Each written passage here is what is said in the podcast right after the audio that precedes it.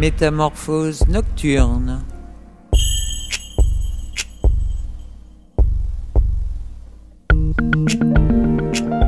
Une émission proposée et présentée par Stéphane-Marie Slam Lezèbre. Des invités pour présenter leurs activités culturelles, artistiques ou des professionnels de la nuit.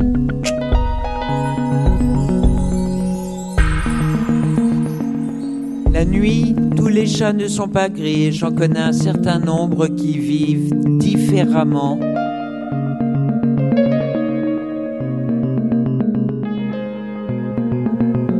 Alors, soyez à l'écoute.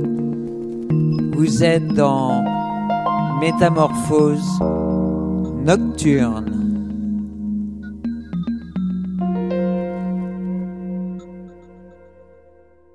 Bonjour mes félins, vous êtes avec Stéphane-Marie Slam Le Zèbre dans Métamorphose Nocturne. Un métamorphose nocturne assez particulier, puis il a été fait dans le cadre du festival Bruce Mandel. On a eu une artiste qui est Mélissa Lavo. En fonction de l'actualité, le festival a dû interrompre bien sûr tous ses concerts. Je devais interviewer Suzanne le lendemain, ça n'a pas pu être possible. Mélissa Lavo, j'ai pu la voir avant les balances. J'ai vu son spectacle. J'ai pu la voir cinq minutes ensuite parce qu'elle était euh, très fatiguée, ses musiciens également. Ceci dit, ce sera euh, la dernière de l'actualité en attendant que le confinement soit terminé, que les, les spectacles reprennent euh, et que les invités reviennent. Toutes les dates ont été décalées, mais rassurez-vous, c'était prévu pour un moment, donc on retrouvera tout le monde euh, dès que ce sera possible. En tout état de cause, j'ai plusieurs interviews sous le coude, entre autres du festival Désir Désir, et je, je, vous mettrai tout ça en ligne dans des métamorphoses nocturnes classiques que vous pourrez retrouver jusqu'à ce que on fasse à nouveau des directs. D'autre part, ce que je tenais à vous dire, c'est que je vous remercie de votre fidélité sur Radio Béton et sur Timbre FM et Radio Tintouin Vierzon. Un grand merci à toutes ces radios de faire en sorte que euh, les programmes puissent continuer je vous laisse avec Mélissa Lavo et je, vous dis à, à, très vite mes, mes félins. Je vous embrasse très fort. Je vous souhaite bon courage. Vraiment. Soyez prudents pour vous-même, soyez prudents pour les autres. Je vous laisse dans la joie, la bonne humeur et surtout, surtout une très, très grande et belle artiste. Bon métamorphose nocturne, très belle interview.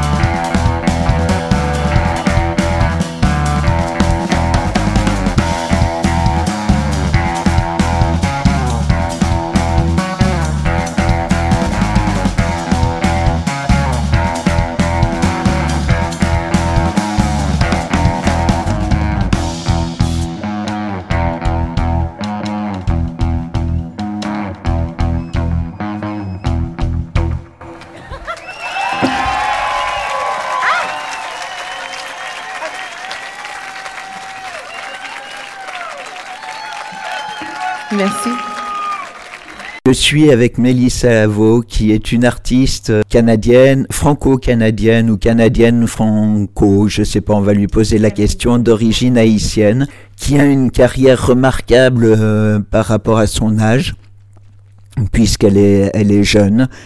Elle est jeune, elle est mature, elle est, euh, elle est belle. Et euh, pendant, pendant quelques minutes, juste avant les balances, elle a accepté d'être d'être interviewée. Donc déjà, un super grand merci, Mélissa. Et puis bonjour. Bonjour, de rien. Tu vas bien? Oui, oui, tout va bien. Donc tu arrives de Paris, là. Et à Paris, tu étais euh, récemment en concert ou c'est parce que tu vis à Paris? C'est parce que je vis à Paris en fait. En ce moment, on est en fin de tournée. On a, on a encore euh, six mois de tournée, mais la, tournée va nous amener en ce moment un concert ou deux par semaine, voire trois quand on est un peu chanceux. Et puis l'été va être un peu, euh, un, peu complet entre le Canada et, différents pays européens en festival si le coronavirus euh, l'accepte. Oui, cette année, euh, coronavirus.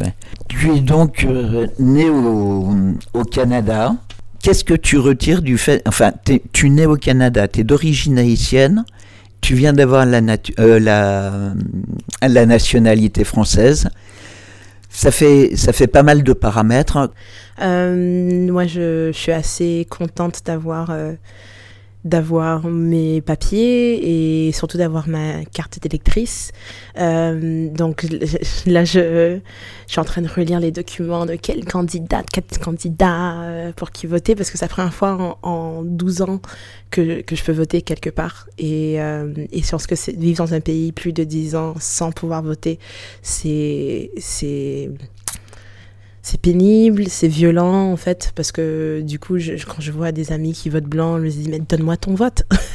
T'as pas envie de donner-le à quelqu'un qui, qui vit ici, qui paie ses impôts ici, mais qui n'a pas la voix. Euh, donne, donne, donne, tes votes. C'est pas, ça sert à rien de, de voter blanc en fait. Euh, quand on connaît des gens qui ont quelque chose à dire, mais pas l'accessibilité.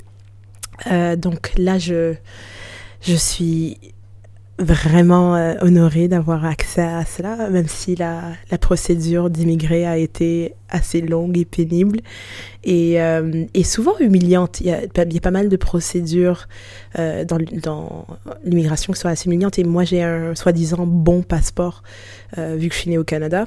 Euh, mais c'est tout aussi humiliant en fait. Pour moi, c'est la manière dont je l'ai vécu. Après ça, je pense qu'il y a des choses que je n'ai pas vécues, des questions qu'on n'a pas posées, mais on a quand même posé des questions telles que euh, est-ce que vous avez des amis français euh, de France qui parlent français, etc. en interview. Donc, ouais, ça, c'est pas les, les, les, plus humiliants. Ça, ça c'est juste euh, c'est agressif. Mais je pense que les humiliants, c'est voir des, des, femmes de mon âge avec des enfants euh, à peine bébés en, train de faire la queue pendant 6 heures depuis 8 heures du matin. Euh, dans le froid avec les policiers qui nous gueulent dessus pour dire prenez restez dans la queue bah, et tout. moi je trouve ça c'est on, nous rappelle constamment de d'où on est et de quelle place on, on, tient au sein de ce pays on ne laisse pas oublier euh, donc maintenant que j'ai un passeport, euh, j'ai toujours peur de le perdre. et j'ai toujours peur qu'on me le demande. Euh, et, et c'est une nouvelle anxiété. Je pensais que qu'il partirait une fois que j'aurais que je que, que j'étais établie et tout, mais en fait l'anxiété d'être étrangère, même avec un passeport, ça, ça ne part pas. Pourquoi tu, tu, as immigré tu, C'est par rapport à, tes origines haïtiennes, par rapport au Canada. Qu'est-ce qui fait que tu as demandé cette nationalité française? Euh, Donc, moi, je suis, je suis venue en France pour la musique, pour travailler en fait. Euh, j'avais signé un contrat avec une maison de disques pour trois albums que je viens de, de, livrer. Donc maintenant, à savoir si je vais faire un quatrième album. Euh, je bosse dessus quand même, mais on va voir. Euh, et je ne serais pas venue, je serais jamais venue si c'était pour venir en tant qu'haïtienne, parce que les Haïtiens, euh, la France nous doit encore des sous. nous doit des, milliards d'euros. Donc ce serait pas à moi, ce sera pour demander des réparations euh, financières. Structurelle, etc. Euh, non, euh, je suis venue vraiment pour, pour, pour bosser. J'ai demandé la citoyenneté parce que euh, j'étais en couple pendant, pendant près de dix ans et on a, je ne sentais pas vraiment à l'aise par, par rapport à la fin de mon couple et la fin de mon couple signalait, signalait que peut-être que ce serait compliqué de renouveler mes papiers, etc. Et, du coup, on, on, s'était mis d'accord que quoi qu'il arrive, de toute façon, on restait solidaire. Et, voilà, on est resté solidaire et voilà quoi. Waouh Là, tu viens de me flinguer. Euh, fin de couple, la, difficulté pour obtenir ce passeport, ce, sacré passeport. Il y a un festival gay, euh, enfin LGBT, I, euh, etc., qui s'appelle Désir Désir en Indre-et-Loire. C'est un festival de cinéma principalement. Et il y a eu un documentaire cette année qui était très fort sur euh, des, personnes homosexuelles qui demandaient la nationalité française. C'est quelque chose de absolument violent.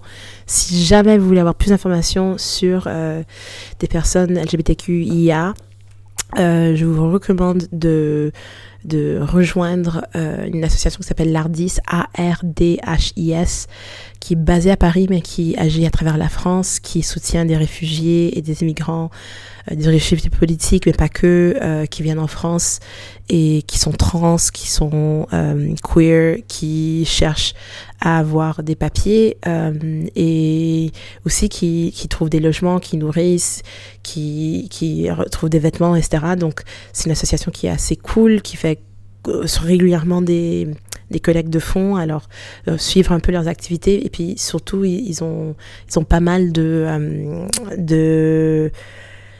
euh, de pas d'événements de sensibilisation par rapport à, la, aux difficultés euh, que, que, peut vivre quelqu'un, surtout quelqu'un qui n'a pas nécessairement un bon passeport. Euh, il y, y, a différence. Moi, je, je, viens du Canada et le mariage gay est passé au Canada comme une lettre à la poste euh, très tôt. C'est un des premiers pays au monde à avoir le mariage gay. C'est passé avec tout, avec la PMA, avec la transmission, avec les trois parents sur l'acte de naissance. Genre, c'est vraiment passé avec tout en fait. Et, euh, et, et, du coup, quand je suis venue en France, avoir ma carte de séjour était, était plus facile en tant que paxé, même si on n'est pas marié, parce qu'il n'y a pas encore un mariage, parce, qu parce que le, le pax était l'équivalent du mariage, et du coup, ils, ont, ils avaient un accord avec le Canada que ça, ça, ça, ça, se considérait comme un mariage, et ce serait une aide pour, par rapport à par rapport à, obtenir la carte de séjour d'un an que j'avais pendant très très longtemps et éventuellement la carte de séjour de 10 ans. Mais euh, ça c'est quelque chose qui, qui, ne, qui transcende euh, l'orientation sexuelle ou, ou, de genre, c'est le couple en général. Il y a vraiment une sorte de à, à, garder aussi en tête que quand on se met en couple et, et que il y a une personne qui a qui, a, qui tient le passeport du pays dans lequel le couple vit et l'autre qui, qui, ne qui ne l'a pas et qui dépend de l'autre personne, il y a vraiment une relation euh, de dyna une dynamique qui, qui peut souvent devenir perverse et qui peut souvent devenir euh, abusive. Ça, ça, ça, ça, ça rentre dans dans dans, le cadre de, dans la sphère de, de l'abus euh, mental, euh, euh, psychique, émotionnel euh, envers les personnes qui viennent ici, qui n'ont pas, qui n'ont pas nécessairement des papiers, mais qui sont dépendantes d'une personne avec qui ils sont, sont, en couple. Donc, euh, il y a aussi beaucoup de choses comme ça à prendre en compte. C'est méga compliqué et il y a énormément de documentaires toute une ressource documentaire, mais les ressources, moi, j'aime bien, j'aime beaucoup, beaucoup cette association qui s'appelle Ardis. Donc, euh, allez la trouver A-R-D-H-I-S. Et l'Ardis, précisément, ce documentaire était filmé à l'intérieur de l'Ardis et on suivait principalement des couples lesbiens africains. Donc en sachant toute la difficulté des traditions, des, euh, des femmes qui avaient été violées par punition d'être lesbiennes.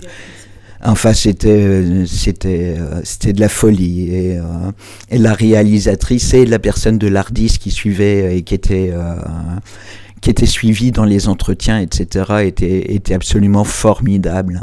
Un documentaire à voir, mais euh, euh, qui fait poser question par rapport à, au regard que la France pose sur, euh, sur les minorités d'une part, et les minorités étrangères d'autre part. Et avec des questions, tu parlais tout à l'heure de questions qui pouvaient être très violentes, mais là où c'était d'une violence euh, infernale. Quoi. C'est, euh, Est-ce qu'on retrouve euh, dans tes textes, dans tes chansons, c'est cette, cette appréhension que tu as, appréhension, enfin cette préhension plutôt du couple que tu as, ou, ou cette... tu, tu donnes la sensation d'avoir des combats à mener, des combats humains, qui traite de l'humain. Est-ce que cette partie euh, genrée ou dégenrée d'ailleurs, tu en, euh, tu en parles dans tes chansons? Euh, moi, je pense que oui, parce que voilà, je, je, parle de, choses assez personnelles dans mes chansons. je pense que c'est impossible de ne pas en parler. Du coup, ce que ça me fait toujours rire quand les gens ils parlent de, dissocier l'artiste, séparer l'homme de l'artiste, parce que et en fait, et, c'est marrant parce que du coup, on sépare jamais les femmes, les femmes de leur art en fait. Mais on sépare toujours les hommes des, de, de, leur art, de, de, manière ou une autre, comme, comme si euh, les hommes arrivaient à se compartimentaliser et personne n'arrive à se compartimentaliser. Pas vraiment. En fait, c'est un travail à se rendre, à se rendre euh, maniaco-dépressif ou bipolaire ou genre quadripolaire. Euh, je, pense que c'est, c'est pour moi, euh, l'écriture et la composition ont toujours été un, un moyen de, de, de catharsis, une, voie vers la catharsis. Euh, c'est, je trouve ça vachement euh, méditatif, euh, thérapeutique. Et après ça, je, je conseille fortement d'aller voir une, psychanalyste. D'essayer une psychanalyse si, si vous pouvez.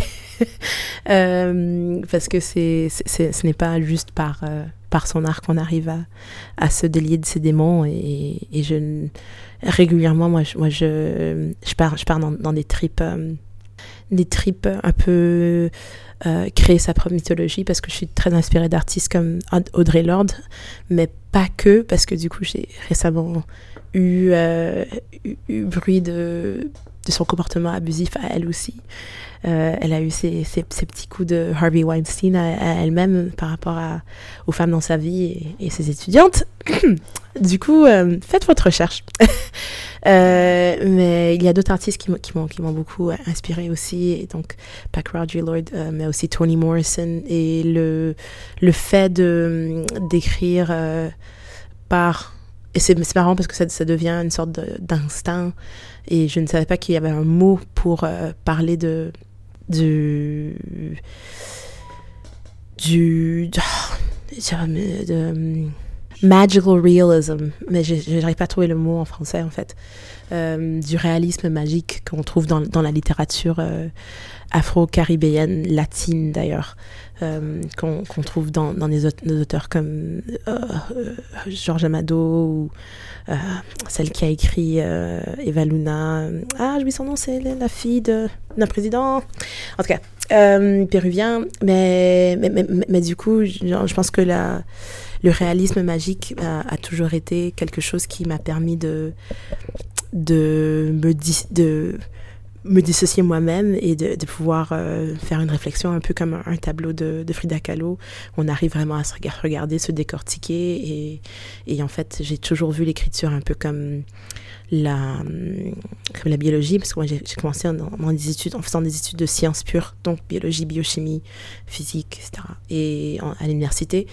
Et j'ai je n'ai jamais vu vraiment de, de lignes ou de, de, de frontières euh, crue entre, entre les sciences et les arts. Et je trouvais, j'ai toujours trouvé, trouvé qu'il y avait une énorme poésie dans la manière dont nos corps fonctionnent, dont la nature fonctionne, dont il y a des chiffres sacrés, par exemple. C'est comme, je, n'arrive pas à dissocier la science de la religion non plus, ou, du mysticisme. Je trouve ça assez fascinant, étant quelqu'un qui, qui bosse beaucoup avec, avec le tarot je trouve ce que je trouve qui est le plus joli du tarot, c'est les mathématiques en fait. Je suis la fille des mathématiciens et, euh, quand, et quand je me mets à, faire un peu de magie avec mes cartes de tarot, en fait, ce sont les maths qui, m'interpellent et qui, qui, me parlent. Euh, donc moi, je n'arrive pas à dissocier quoi que ce soit de quoi que ce soit. je pense que tout est connecté, tout est relié. Et, avec ça, on arrive à faire un, très joli gâteau euh, en, écrivant ses chansons et en, parlant de soi-même, mais aussi en, en pouvant extrapoler son histoire personnelle et et, parler de d'autres histoires.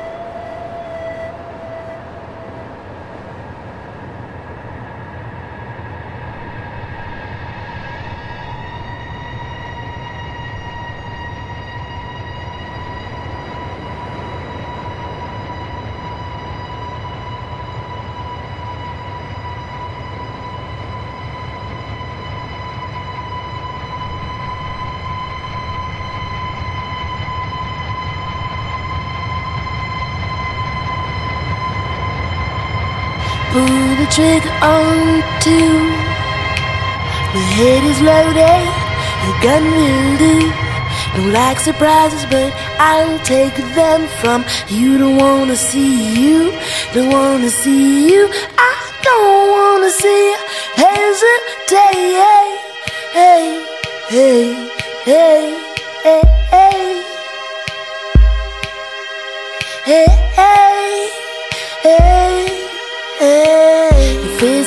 remember it's edges you are stretching me out in the middle. There's my pride, she is falling. Heaven, my heaven, mine. Put the trigger on two. My head is loaded, your gun will do. No like surprises, but I'll take them from you. Don't wanna see you, don't wanna see you until day. Hey, hey, hey, hey, hey.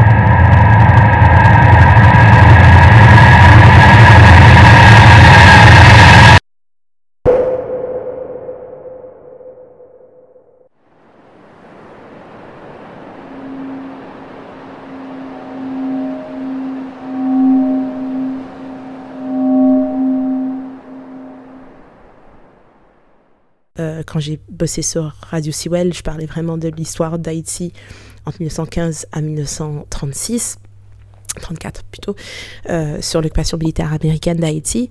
Et à chaque fois que je, que je raconte les histoires de, de cette résistance par, par la culture, par les arts, euh, les gens qui sont spectateurs me reviennent pour dire, moi ça me rappelle beaucoup euh, de, de euh, nos années sous Perón, moi ça me rappelle beaucoup de nos années aux, Philippines, moi ça me rappelle beaucoup de nos années, etc., etc., genre des, Espagnols. N'importe qui arrive à me dire, j'arrive, ça me rappelle beaucoup à me rappeler de telle année. Et, euh, et c'est une histoire qui a plus de 100 ans, mais c'est une histoire qui se répète. Et c'est une histoire qui se répète à tous les niveaux, dans différents pays, dans différentes langues. Donc, moi, j'aime beaucoup, énormément, énormément parler d'une histoire tellement spécifique et petite qu'elle, en fait, elle parle à tout le monde. Mais l'histoire d'Haïti n'est pas une histoire spécifique. Enfin, si elle est spécifique, mais elle n'est pas petite. Si je me trompe pas, c'est le premier pays à avoir combattu l'esclavage, à avoir demandé, enfin, à avoir réclamé haut et fort son indépendance. Mais moi, je parle pas de l'histoire d'Haïti, je parle d'une petite histoire au sein de l'histoire d'Haïti. Je parle de 20 ans dans l'histoire d'Haïti et pas des 200 ans qu'a Haïti. Euh, effectivement, l'histoire d'Haïti est assez, assez importante parce qu'elle a une, un impact euh, à travers le monde. Si on, si on parle, justement, j'en discutais avec Maboula Soumaoro euh, et Fania Noël qui ont présenté leurs livres respectifs. Euh, la France de l'Hexagone et j'oublie le, le, titre du nom de Fania Noël, mais vous allez bientôt euh, l'entendre parce qu'elle va être interviewée par la poudre. Haha, j'ai ruiné. J'espère que Lorraine Bassi n'écoute pas. Euh, mais ouais, elle va être interviewée par, tous, les, tous les gros médias féministes bientôt et, son livre sera partout.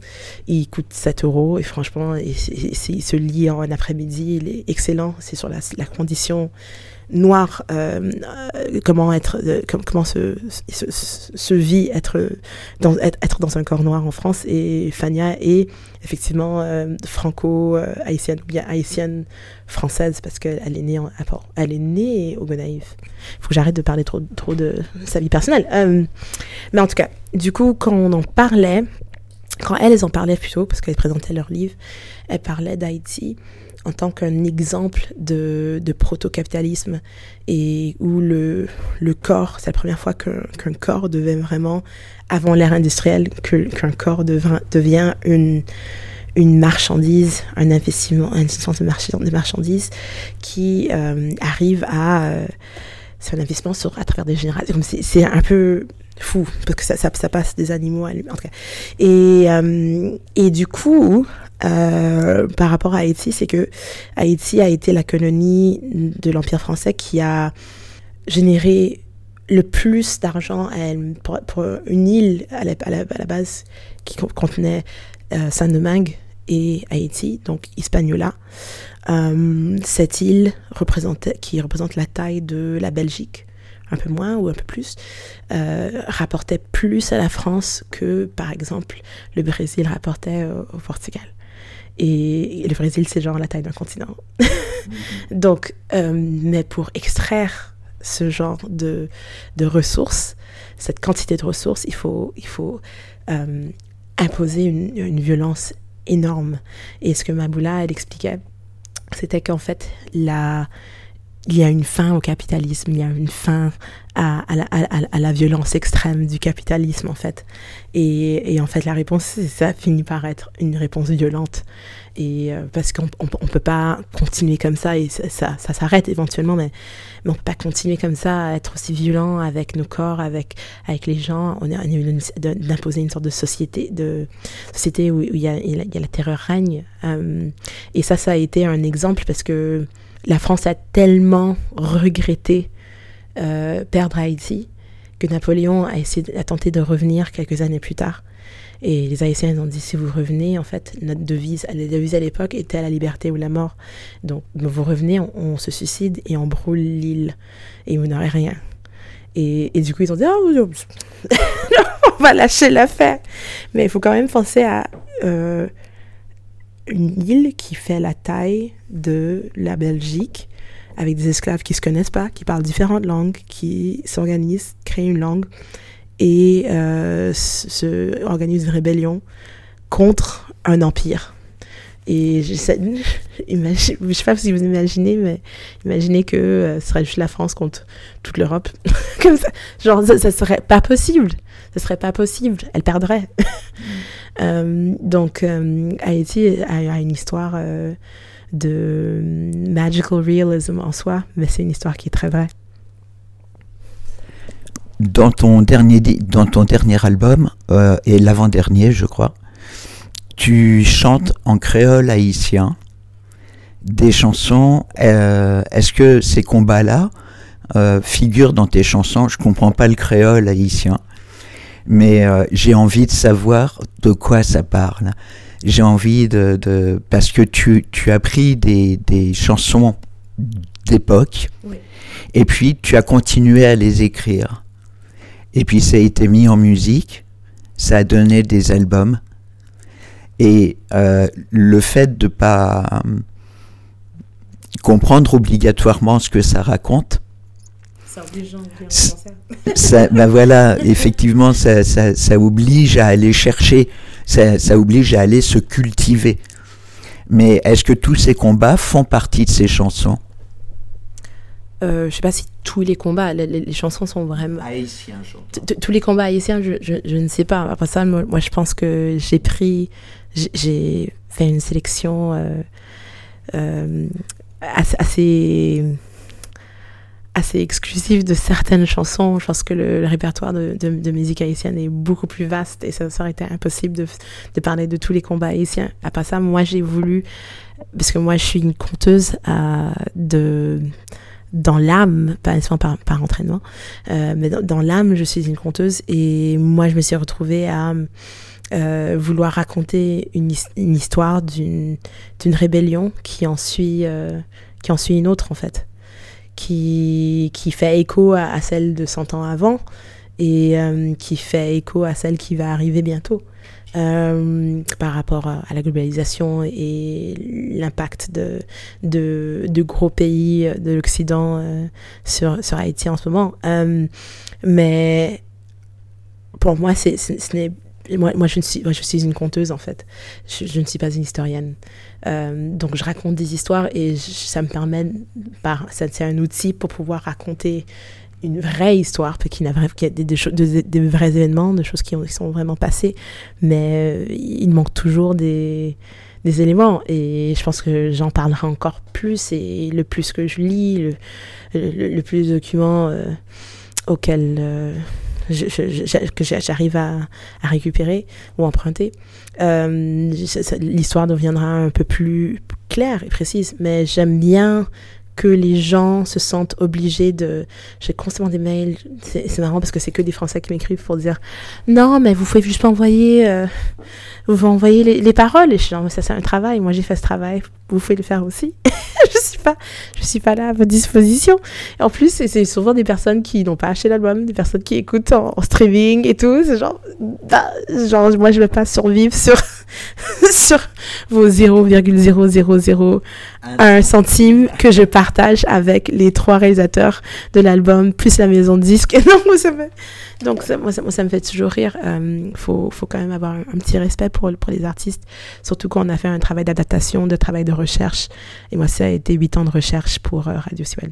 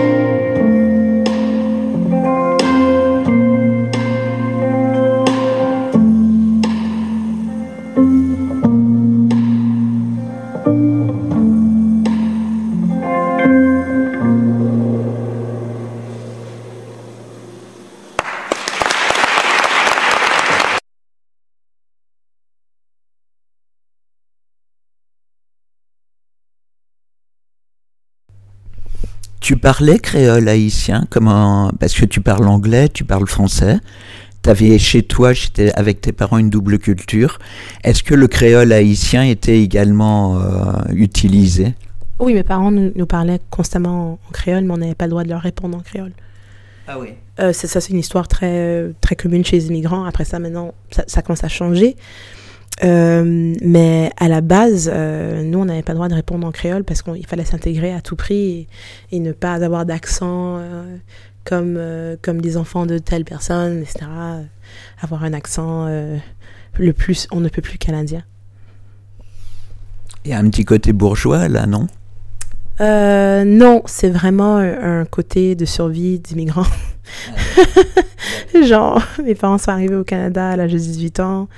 Euh, ils ont ils ont galéré, euh, ils ont vraiment passé des années euh, à bosser comme des fous et on, on, leur passait des miettes. Ma mère, elle n'a pas du tout eu l'assistance de, sa famille quand elle est venue au Canada. C'est mon père qui l'a soutenue et mon père vient de vient de rien en fait. Il vient, vraiment d'une mère célibataire analphabète qui l'a élevé et c'est un homme qui a vraiment construit sa vie euh, de manière brillante. Euh, donc, c'est lui qui a fait venir ma mère au, Canada.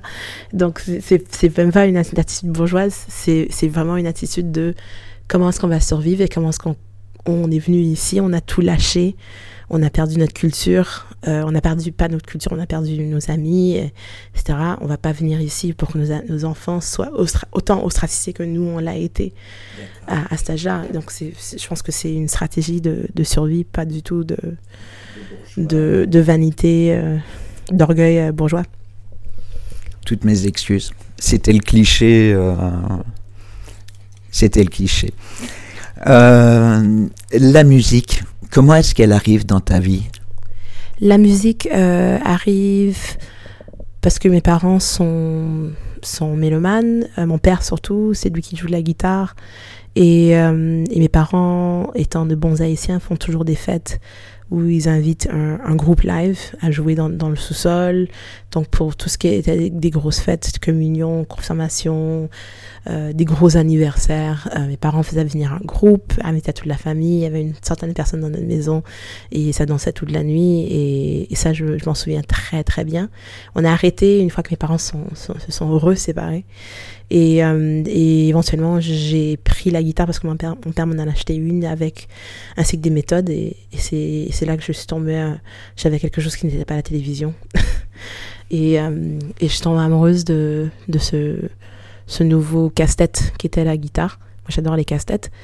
Et, et en fait, euh, ça ne m'a pas lâché. Et, euh, et c'est marrant parce que c'est vraiment venu euh, suivant. On était rentré d'un voyage, mon premier voyage en Haïti, c'était mon premier voyage en avion de ma vie. J'avais 12 ans. Et, et mon père m'a acheté cette guitare en rentrant, une guitare vraiment toute, toute pourrie, toute cassée. Puis il a dit débrouille-toi. Et je me suis débrouillée et ça, ça a donné ça. Donc, à 12 ans, tu commences la guitare en autodidacte avec ton père, j'imagine? Avec ou sans mon père, parce que du coup, il habitait pas, il à ce, point-ci, il habitait plus avec nous. Donc, il, il checkait pour voir euh, comment, comment ça progressait, mais je peux pas dire que mon père m'a enseigné la guitare. Peut-être qu'il m'a donné genre deux, trois conseils. Et puis la guitare, la guitare, la guitare, est-ce que l'écriture est déjà présente? Oh non, à cette époque-là, je fais, je fais pas mal de, de reprises et quand j'écris, euh, c'est c'est pas très joli. Ma sœur, elle, elle écrit, elle, elle a toujours écrit très bien et elle, lisait mes premiers textes, elle disait que c'était tout pourri. Mais moi, j'ai commencé à, lire. J'ai un amour pour la littérature assez tôt, très très très très tôt, genre euh, maternelle. Et euh, moi, je n'ai pas, je n'ai pas, je- là, je me, je freine de lire. C'est un, un peu chiant. Je me, je je me sens une mauvaise lectrice. J'ai plus de livres que je n'en ai le temps de lire, en fait. Et, et des piles qui. J'ai même plus d'espace dans, dans, dans, mes étagères, donc ça traîne par terre dans mon appartement. Euh, il faut que je fasse des échanges. Euh, mais je. L'écriture est, venue parce qu'au fur et le plus que je lis, et le plus que j'ai que j'ai eu contact avec euh, différentes musiques, différentes écritures, il y a différents textes aussi. Je commençais vraiment à écouter les textes. Et moi, ça, c'est quelque chose que, qui m'a toujours frappé, c'est le texte d'une chanson avant, euh, avant la musique. Et euh, ça, ça me fait toujours rire parce que quand je suis arrivée ici avec des chansons en anglais, les gens me disaient Ah, mais la musique anglophone, les textes sont toujours pourris. Et je suis comme Mais de quoi est-ce que tu parles? Il y a des trucs incroyables qui se font et ça, et ça, ça, ça baigne, ça, ça flotte sur, le- sur, sur, sur le texte flotte sur, le- sur la musique. C'est c'est pas du tout carré comme langue, ça, ça marche super bien. Et en espagnol, ça marche super bien. Il y a des langues que je, dans lesquelles je trouve que, le, que ça marche beaucoup mieux euh, pour moi, de, en tout cas personnellement, en termes d'écrire de, de musique. Euh, Juste une question, quand tu écris, tu écris dans quelle langue? Ah, j'écris dans la, la langue que la chanson, euh, la chanson demande. la chanson vient avant, c'est la chanson qui demande, qui dit, qui demande à exister en une certaine langue. J'écris beaucoup moins en français, et je pense que c'est parce que j'habite en France maintenant. Et, je pense que les premiers, j'écrivais beaucoup en français au Canada. Euh, Ottawa, c'est une, ville bilingue. Et euh, arrivé en France, les gens étaient comme Ah, mais nous, on dit pas ça en France. Et genre, mais je vais pas changer une, chan- une chanson pour s'ajuster euh, au français de France, parce que ça, c'est mon français. Moi, j'ai grandi avec le français. Il y a un dictionnaire, il y a une grammaire. Et même à ça, j'aurais pu faire plein de fautes et, j'aurais quand même été valide de pouvoir faire, écrire ce que je voulais écrire. Euh, donc, ne voulant pas me faire corriger, euh, enfin, dans mes chansons, j'écris en anglais. Et j'écris en créole parce que je trouve, que c'est une langue beaucoup plus euh, riche dans laquelle écrire euh, de la musique, vu qu'elle elle comprend tellement de langues. Euh, et c'est une langue qui est, pour moi, qui est, on peut dire, on dire vivante, parce que elle parle vraiment. Il y a des expressions, qui, des mots qui sortent par, par, par parce que à tel moment un événement s'est passé en fait le leader de telle bataille était un Zoulou et donc il y aura, des mots qui sortent comme ça ou c'est vraiment des expressions qui parlent qui parlent euh, qui passent en de manière euh, c'est vraiment une langue contextuelle en fait. Et moi je, trouve ça je trouve ça génial parce que c'est une langue où les mots racontent des histoires. Sans, sans avant même de, de, se parler entre soi il y a, y a des histoires que les, que les mots se racontent. Une toute dernière question avant que tu partes, avant que tu partes euh, faire tes balances, et on se reverra après ton concert. C'est, euh, tu as écrit, enfin, tu es Dying is a Wild Night. Et C'est Emily Dickinson. c'est une citation de Emily Dickinson qui dit Mourir est une nuit sauvage et un autre, un autre chemin. Ça est ton ossature? Euh, ça, c'est le deuxième album. Moi, je- moi c'était vraiment sur. euh, je, je trouvais cette phrase. Elle est magnifique. Ouais, c'est une- Emily Dickinson était un génie. euh, et je trouve que c'est une phrase qui explique de manière tellement viscérale le processus d'immigration, euh, d'avoir hmm, l'adaptation en fait. Euh, et c'est une procé- procédure de, qui comprend mille et une petites morts afin de devenir une nouvelle personne et de pouvoir en faire le deuil. Mais après ça, on, après, après la mort, il y a une autre vie. Il y a euh, la Sadecella qui. J'étais dans un projet de d'hommage à la Sadecella avec plein d'autres artistes, euh, dont euh, Mina Tinol, Feist, euh, Bryce Dessner de The National, mais genre plein d'artistes Mm. hyper chou. ah, J'oublie son nom. En tout cas, Ariel de la. J'oublie son nom de fait, en tout cas.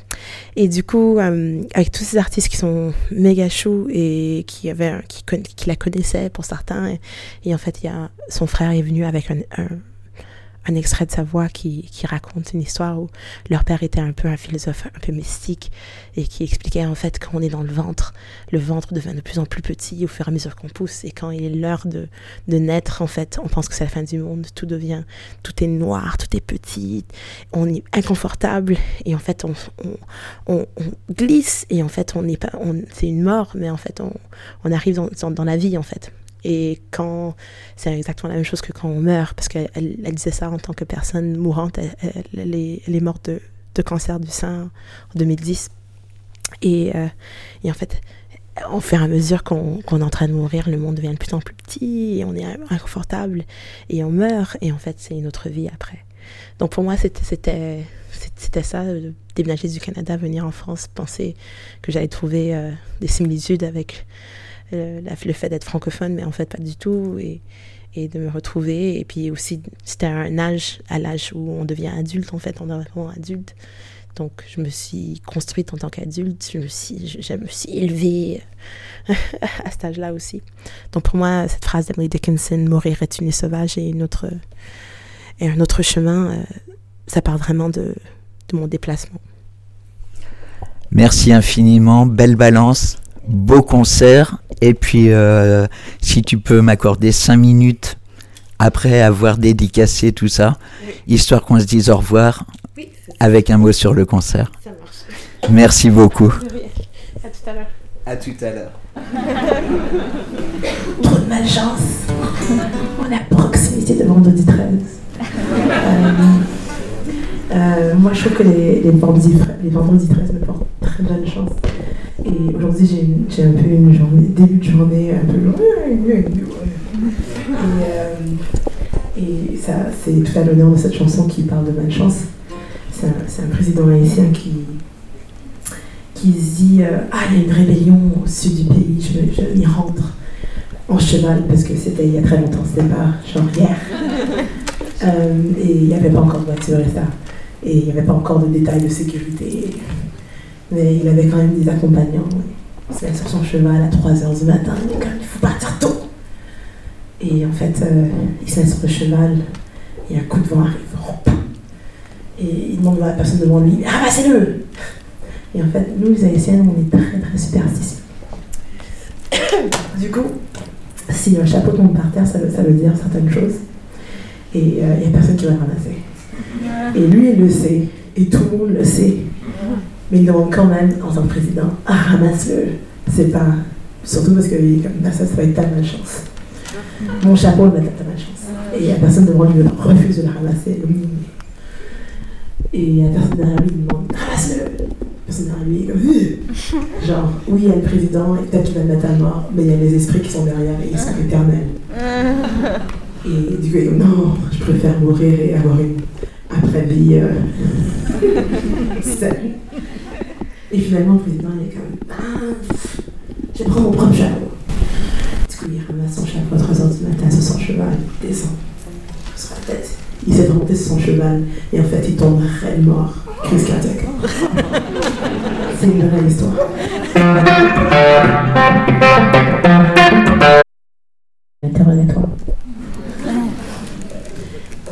Euh, combien de personnes connaissent cette chanson que je viens de jouer, qui n'est pas haïtienne et qui est chantée entièrement en anglais.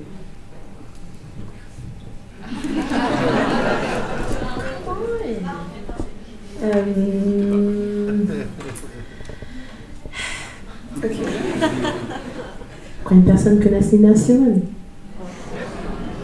et vous ne connaissez pas cette chanson de Nina Simone, vous connaissez pas une des chansons les plus colériques de Nina Simone? Nina Simone, elle évoque, elle, dans Vala, une divinité du vaudou, et elle dit Vous, vous, l'esclavagiste, vous allez connaître sa terreur. J'adore cette chanson.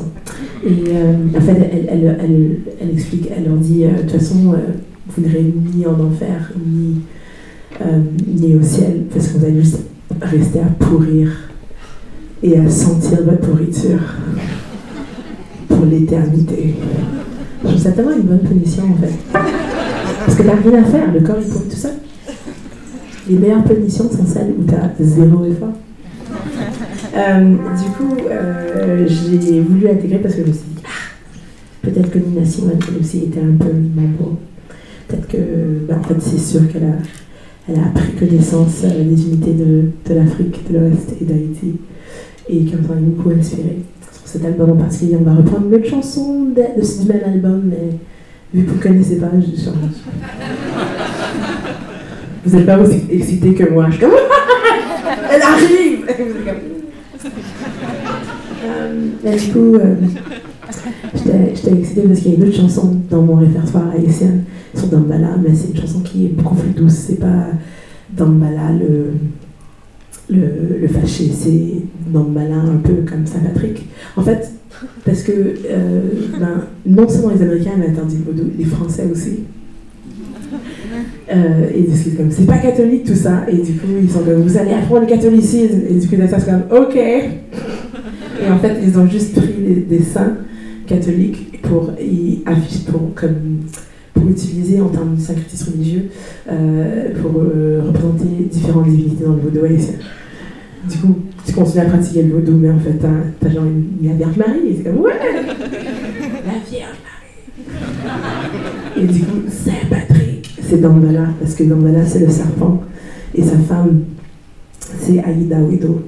Et elle est l'arc-en-ciel. Et l'arc-en-ciel et le serpent sont mariés parce que représente le serpent, la raison, et l'arc-en-ciel, ton âme. Et ils se chamaillent, se trompent régulièrement. Et ils se trompent, ils se euh, trompent euh, avec des. un peu comme des divinités de, grecques, ou avec les communs des mortels, genre Zeus qui a des enfants partout. Euh, et, et en fait, quand ils sont en communion avec vous, le sentiment, et la sensation est, est belle. Et ce n'est pas genre vous en train de pourrir à jamais, c'est plutôt genre vous en train de crier en exaltation, en train de dire c'est bon, c'est bon. Euh, Il y a d'autres trucs dedans, mais j'arrive pas à voir l'âge moyen de la salle, ce que je vais arriver ça, ça devient un peu trop osé.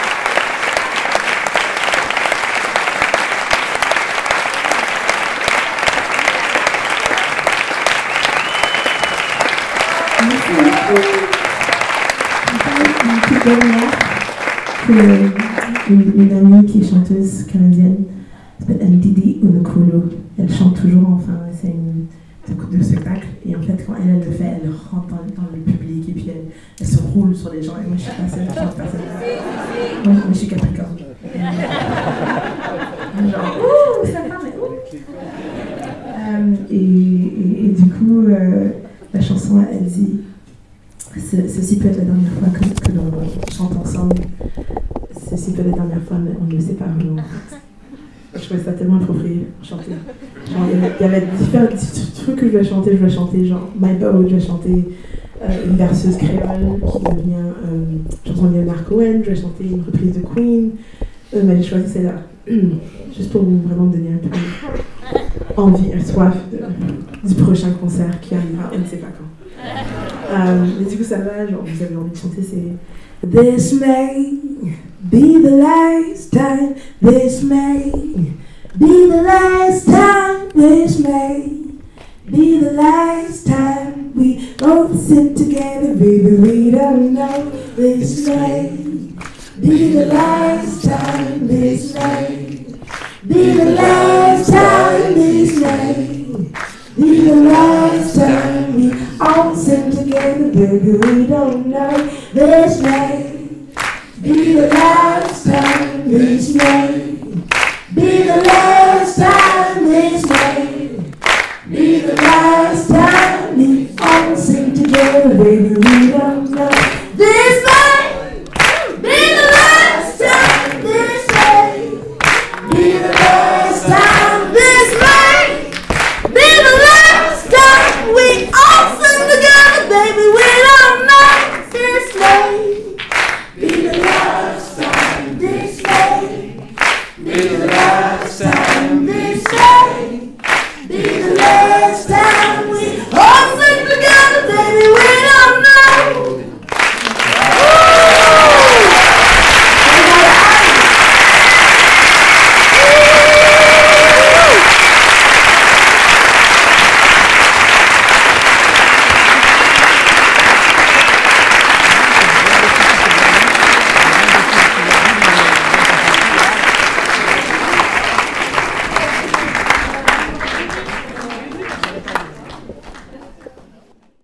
Mélissa, euh, deux heures et demie plus tard, trois heures plus tard, on se retrouve. C'est l'après-concert. Comment tu te sens? Ah, je me sens plutôt bien, mais surtout fatiguée. C'est un peu, rin- un peu, toujours un peu rincé après les concerts. Toujours un peu rincé. Mais c'est vrai que tu donnes beaucoup. Hein. C'est, euh, oh, y a- y a- y a- comme dirait quelqu'un que je connais bien, il y a de la sueur. D'accord. Ben, oui, je, pense qu'il y, a- de la sueur. Après ça, j'ai appris à contrôler. non, c'est pas, pas vrai. Euh, non, je pense que c'est un métier de, donner en fonction du, du public. Après ça, je pense qu'on a aussi beaucoup joué pour nous-mêmes ce soir, vu que on est en début de quarantaine douce et qu'on ne sait pas si tous nos concerts du mois de mars vont être annulés, ce qui nous serait vraiment déprimant en fait. Donc on, se croise les doigts que, que, que ça ne soit pas annulé et qu'il y a encore des concerts demain et après-demain, etc. Ah, là, en arrivant, j'ai entendu euh, euh, le président de la République, Macron, qui disait que pour la culture, pour euh, l'économie de l'événementiel, tout ça, ça allait être très dur et qu'il en avait conscience. Donc, a priori, euh, ça va mal se passer. Ouais. Mais j'aime, je veux pas y penser tout de suite. Et du coup, on, on s'est, bien amusé sur scène, sachant que peut-être que ce serait la dernière fois pour quelques semaines quand même. Alors, vous vous êtes bien amusé. Tu as donné de la place, énormément de place à tes musiciens. Donc, il y a une bassiste, il y a un batteur et il y a toi et la guitare électrique. Et à un moment, on a eu un solo de batterie qui était superbe, qui était vraiment magnifique. Tu laisses toujours de la place comme ça à la musique. C'est quelque chose qui est important pour toi, les musiciens?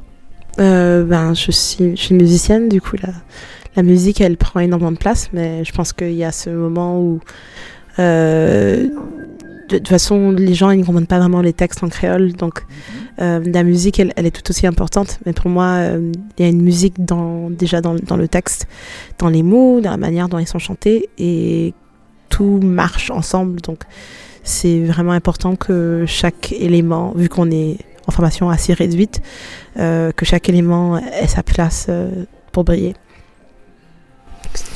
Que ce soit ensemble ou individuellement. C'est très chouette et c'est très généreux. Et c'est ce qu'on sent sur scène, c'est une grande générosité. Une générosité, mais, alors avec tes musiciens bien sûr, mais avec le public aussi. Tu donnes énormément et quand tu dis qu'on ne comprend pas le créole, ce qui est vrai, euh, par contre tu racontes avant. Oui. Ce qu'on va entendre dans l'interview, c'est des, des passages comme ça, des flashs, où tu racontes ce que tu vas chanter. Et ça, c'est très très fort. Ah, je sais pas si c'est fort, je pense que c'est indispensable pour donner le contexte aux gens. Parce que comme ça, les gens ils ne se mettent pas à applaudir ou rigoler ou quelque chose. Tu as un discours très euh, militant sur scène. Euh, c'est quelque chose qui te tient, t'es jeune, et c'est quelque chose qui te tient aux tripes véritablement au niveau de la position de la femme, de la femme noire, euh, des haïtiens. Euh, T'évoques comme ça plusieurs su- sujets de société, guillemets sur sujet, mais c'est quelque chose que tu défendras jusqu'au bout? Ben, je, je, je raconte la vérité. Je pense que c'est. c'est non, c'est pas. C'est pas un truc qui est. Je, je, je sais pas, si j'ai du mal à trouver que c'est un truc militant, mais c'est raconter la vérité. Je ne vais pas mentir aux gens. Et si je parle de la position de la femme, la, la place de la femme noire au sein de la société en France ou bien au niveau global, ben, c'est parce que je le vis et parce que je, connais ça et je peux, parler de cette expérience-là ou parce que j'ai fait des recherches sur l'expérience des Haïtiens. Euh, j'ai interviewé des Haïtiens par rapport à leur vécu, euh, mais j'essaie de raconter la vérité autant que possible. C'est pas que du militantisme, c'est tripal. Euh, oui, c'est catharsis peut-être. Catharsis toujours. Très bien, t'as l'air crevé, donc je vais te laisser. Je voulais vraiment te remercier, Mélissa, parce que, parce que tu nous as offert un très très beau moment, parce que tu nous as offert une très belle interview. Et puis que là, on va écouter aussi euh, tes choix musicaux que j'aurais insérés dans l'émission. À plus tard. Ouais, ouais, je, je vais. Faut vraiment, j'ai mes affaires partout. J'ai envie que les musiciens puissent rentrer et dormir. On, on part assez tôt. non. Ok, ça marche. Mélissa, un grand merci. Et puis on se dit à très bientôt. À très bientôt alors. Salut.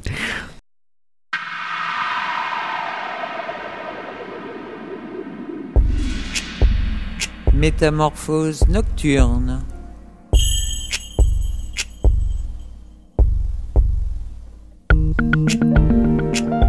Une émission proposée et présentée par Stéphane-Marie Slam Lezèbre.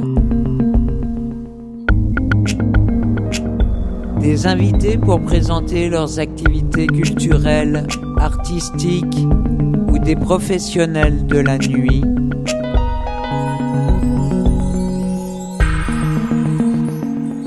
La nuit, tous les chats ne sont pas gris et j'en connais un certain nombre qui vivent différemment.